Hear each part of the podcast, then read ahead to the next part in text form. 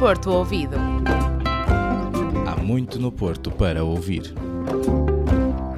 Sejam bem-vindos a mais um Porto Ouvido. Eu sou o André Almeida e hoje, dia 19, é um dia especial para muitos estudantes do ensino superior. Depois de longos meses confinados e com aulas online, foi dia de voltar às universidades. No entanto, durante este tempo houve quem não pudesse parar. Falo de quem? Falo dos estudantes que foram estagiar. Acompanha-me a mim, ao Hugo Santos e ao Miguel Esteves nesta viagem por mais um episódio e ficarás a saber como é que eles viveram esta experiência.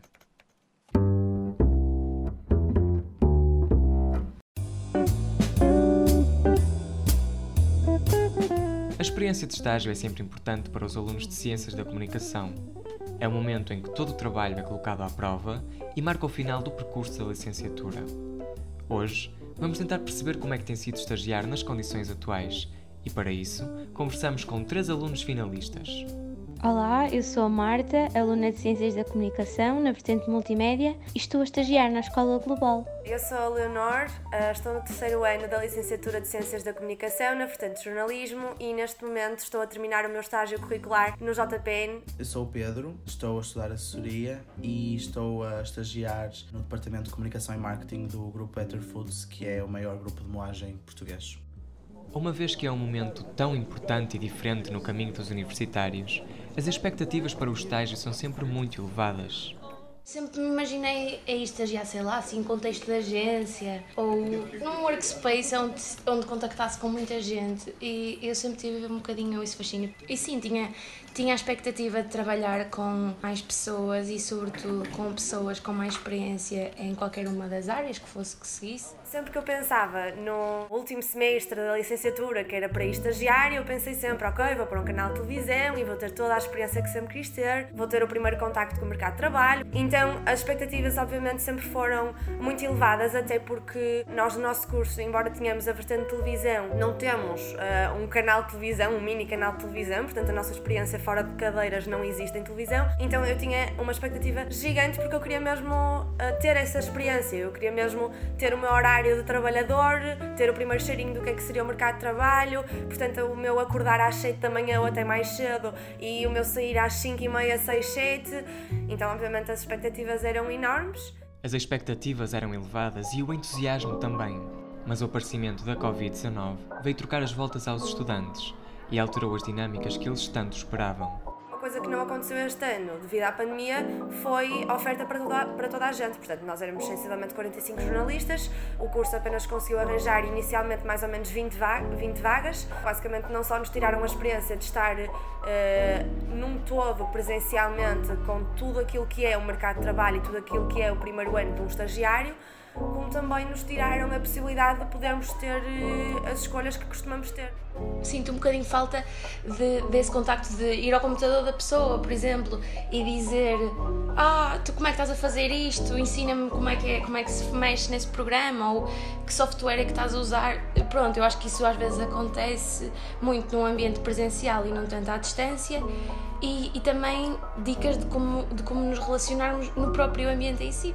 Pois é, sim trabalhar em casa ou uma pessoa tem um autocontrole gigante e se sabe organizar de uma forma excepcional, ou então as coisas acabam, acabam por eh, descambar um bocadinho e a produtividade acaba por ser um bocadinho eh, menor. Quando eu estou em teletrabalho, por exemplo, hoje, eu tenho muita dificuldade em desligar. Eh, eu sinto que estou, que estou, sempre, estou sempre a abrir o computador, o meu computador pessoal neste momento é que eu também estou a usar para trabalho, então eu abro o meu computador, mesmo que seja para fazer alguma coisa pessoal, e olho ali para os fecheiros do trabalho e sou incapaz de não os abrir. E, e isso uma pessoa entra em burnout.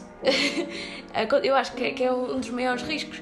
É tu não saberes desligar a ficha, por exemplo, dar a hora de saída do estágio, mas tu continuas a fazer coisas e com a desculpa de ah, estou a adiantar coisas para amanhã acordar um bocadinho mais tarde. Mas não acontece.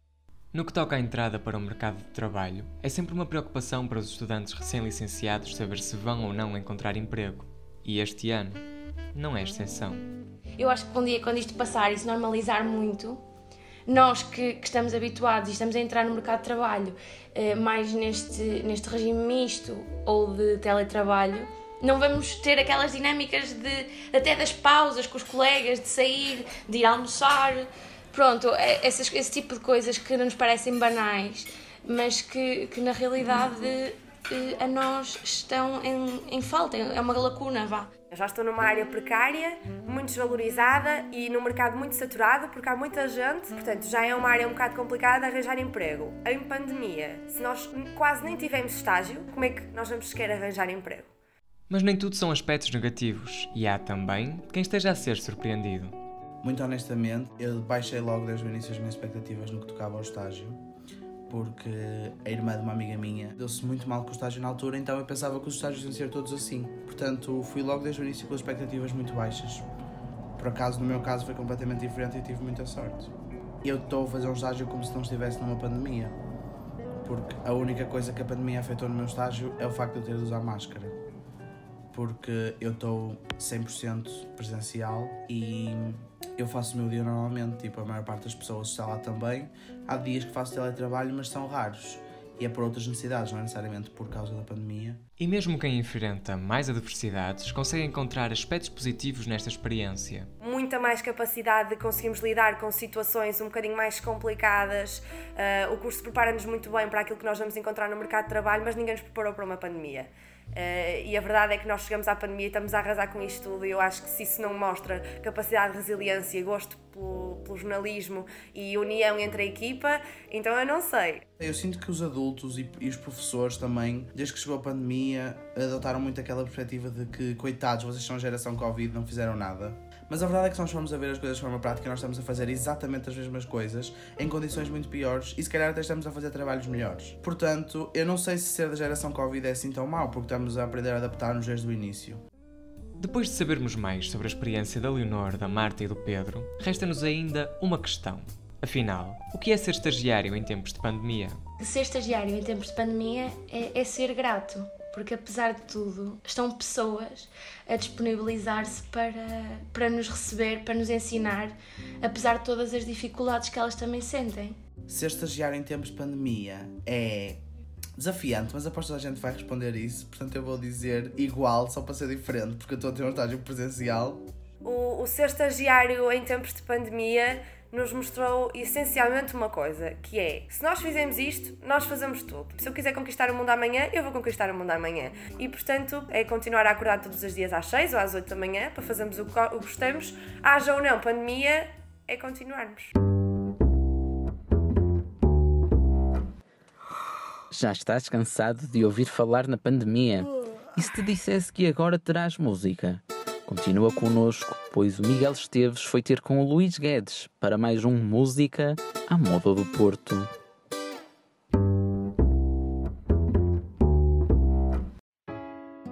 Olá a todos, meu nome é Luís Guedes, tenho 20 anos, faço música, venho de Rio Tinto e estou como sou no Porto Ouvido. Olá Luís. Olá Miguel. Como surgiu o gosto pela música? O gosto pela música Portanto, em casa sempre houve muita música, na medida em que o meu pai sempre esteve ligado à, à música, tocava guitarra, teve uma banda. A minha irmã também andou numa escola de música, até a minha mãe tinha uma guitarra. Eu acho que basicamente toda a gente da minha família tem uma guitarra, de certa forma está ligado uh, direto ou indiretamente à questão da música. Portanto, eu no fundo cresci sempre com isso. No entanto, nunca liguei muito à música, porquê?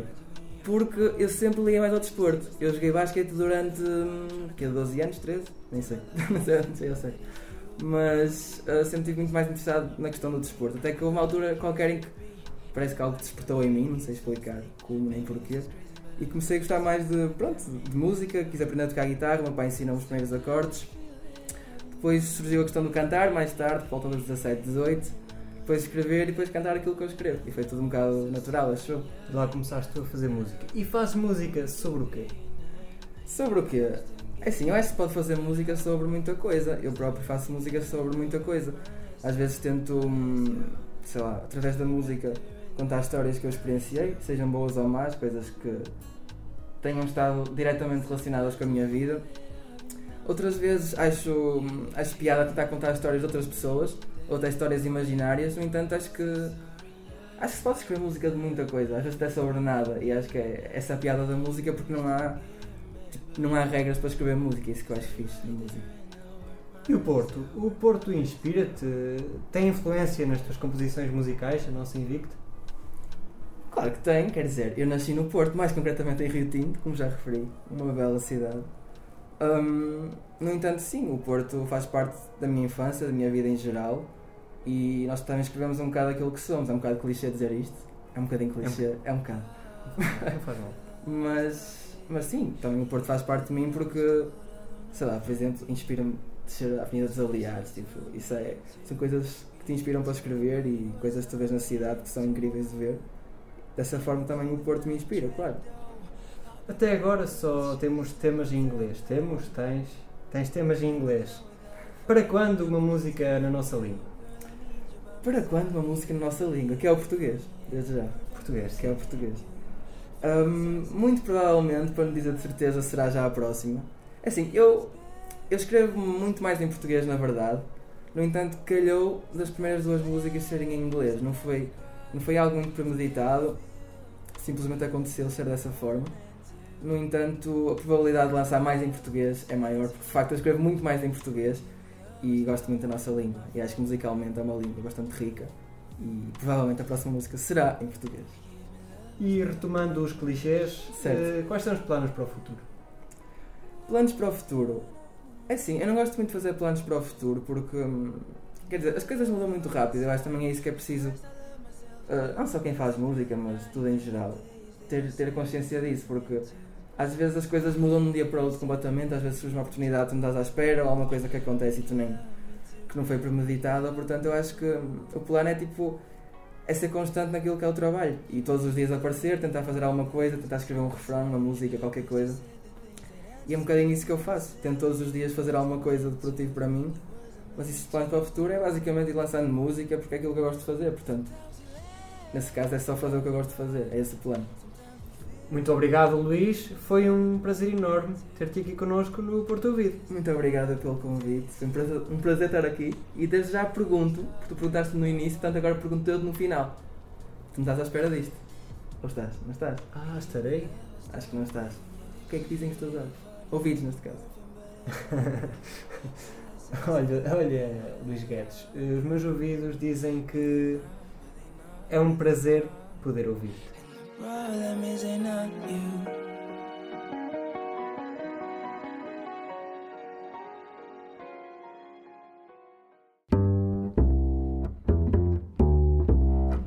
Saudades do Porto? Esta semana trazemos-te um sai de casa repleto de sugestões para aproveitares a Invicta e desconfinares da melhor maneira. Fica connosco. Dia 19 damos mais um passo em frente no desconfinamento.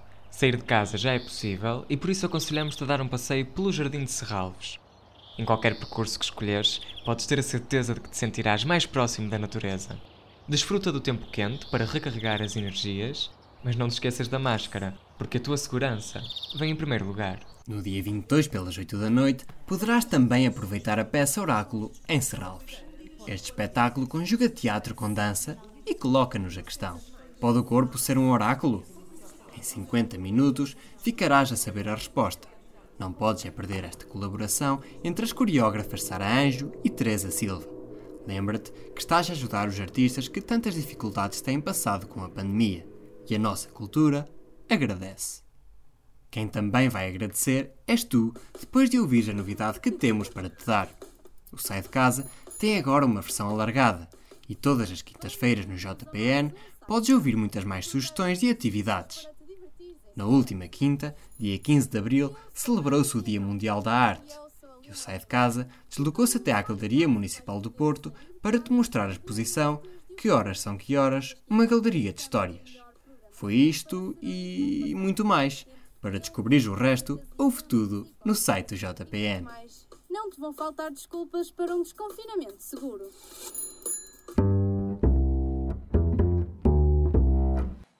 E chegamos ao fim de mais um Porto Ouvido. Uma viagem e tanto, não?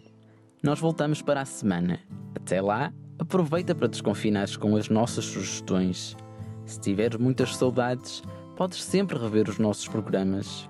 Fica bem, fica em segurança e até para a semana.